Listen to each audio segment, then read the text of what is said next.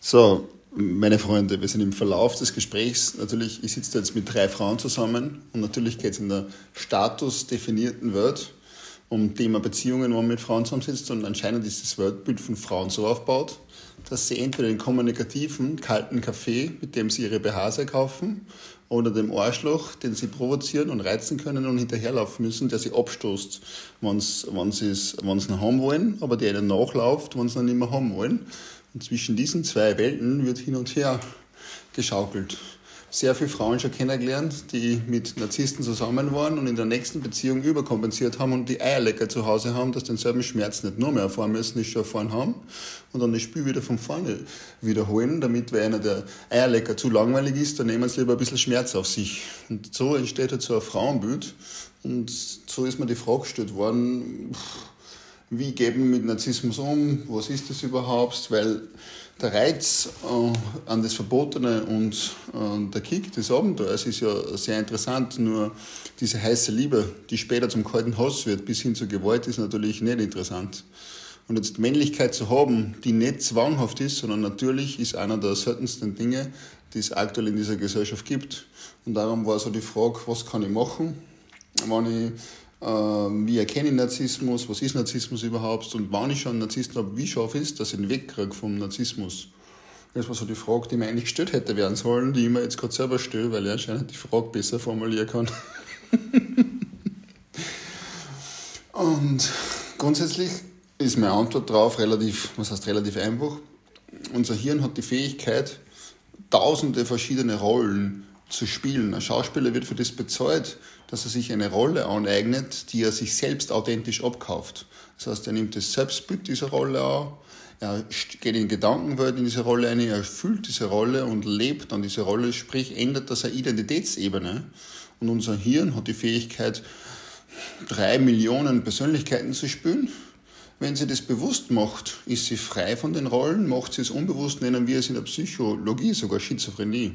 Das heißt, wenn Menschen zwanghaft, unbewusst ihre Rollen wechseln und hin und her hopfen, schicken wir sie sofort zum Idioten, äh, zum, zum Todeldoktor sozusagen, zum Psychologen, weil er ja nicht ganz dicht ist, weil er ist, hat ja gar keine Persönlichkeit.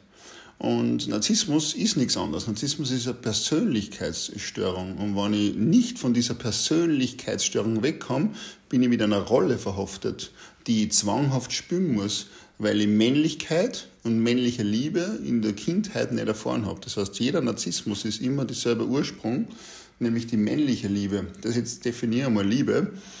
Äh, ein Adler, ähm, der sein Leben riskiert, um Essen für seine Kinder zu fangen, der die Kinder dann aufbrütet und bedingungslos sie aufopfert, damit die Kinder im Adlerei groß wachsen und sie dann auch füttert. Das ist die weibliche Liebe. Sie hält zusammen, sie versorgt, sie, sie pflegt. Wir kennen das alle als Kinder, wenn wir krank sind und wir liegen krank im Bett und die Mama bringt uns Kaffee, die bringt äh, warmen Tee, Topfentasche und alles, was verboten ist, was wir normalerweise nicht dürfen, kriegen wir dann im Überfluss. Und da lieben wir diese weibliche Liebe. Aber kommt diese weibliche Liebe mit, mit 14, wenn wir in der Pubertät sind und sagen, und so, oh, da ist die Mama, dann sagen wir, kannst du die bitte nicht verpissen, weil ich will nicht, dass du da bist. So, weil wir ja Eigenleben haben wollen. So, und die männliche Liebe, logischerweise, ist der Adler, der mit die Adlerkinder zur Klippe geht und sich runterschmeißt. Er ist zwar da, aber er würde sie niemals unter den Adler schmeißen, der im Fallen eigentlich das Fliegen lernt.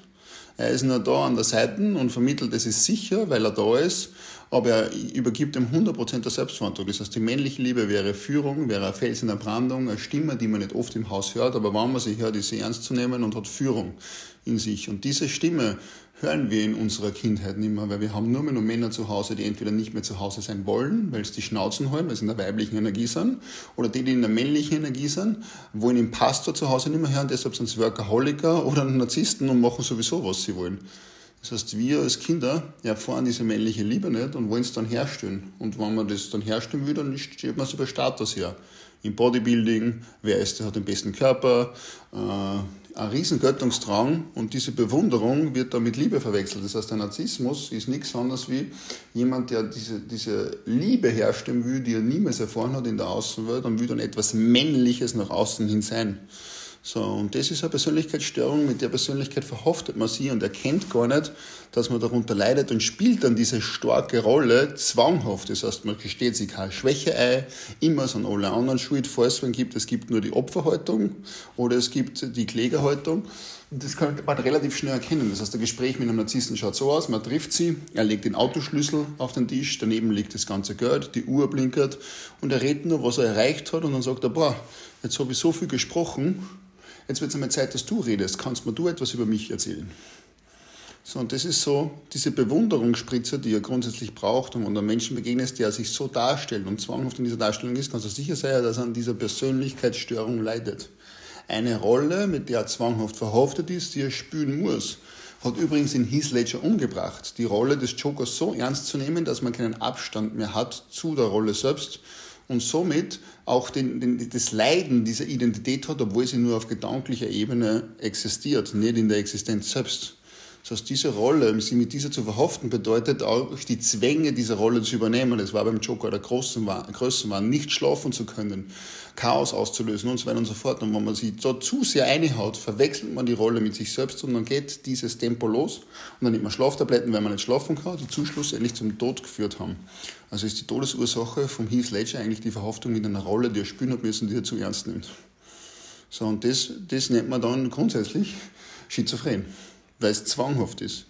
Sondern wir haben die Fähigkeit, uns Rollen bewusst auszuwählen, ohne sich mit der Rolle selbst zu verwechseln. Natürlich ist männliche Energie nötig, aber nicht zwanghaft und immer. Im Fitnessstudio, am Fußballplatz, überall, wo es um Konkurrenz geht, um Dinge zu erreichen. Und sobald man das erkennt, ist die allererste Bewusstsein dazu da, dass man sich von dieser Persönlichkeit distanziert und erkennt zwischen einer Persönlichkeit und mir selbst und einer Rolle, die ich spiele, sehr wohl einen Abstand geben kann. Und so mehr ich ins Bewusstsein kriege, dass ich die Rolle nicht bin, umso mehr werden die Zwänge des Narzissmus zurückgehen.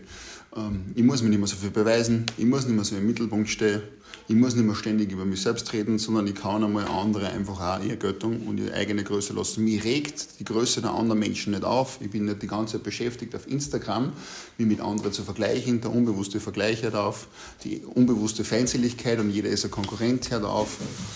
Aber der Zugang zur männlichen Energie ist noch immer vollständig da. Das Problem ist nicht die männliche Energie, das Problem ist die Verhaftung mit der männlichen Energie, sich zu verwechseln mit einer Rolle, die man gar nicht ist, weil man in der Kindheit keine väterliche Liebe erfahren hat.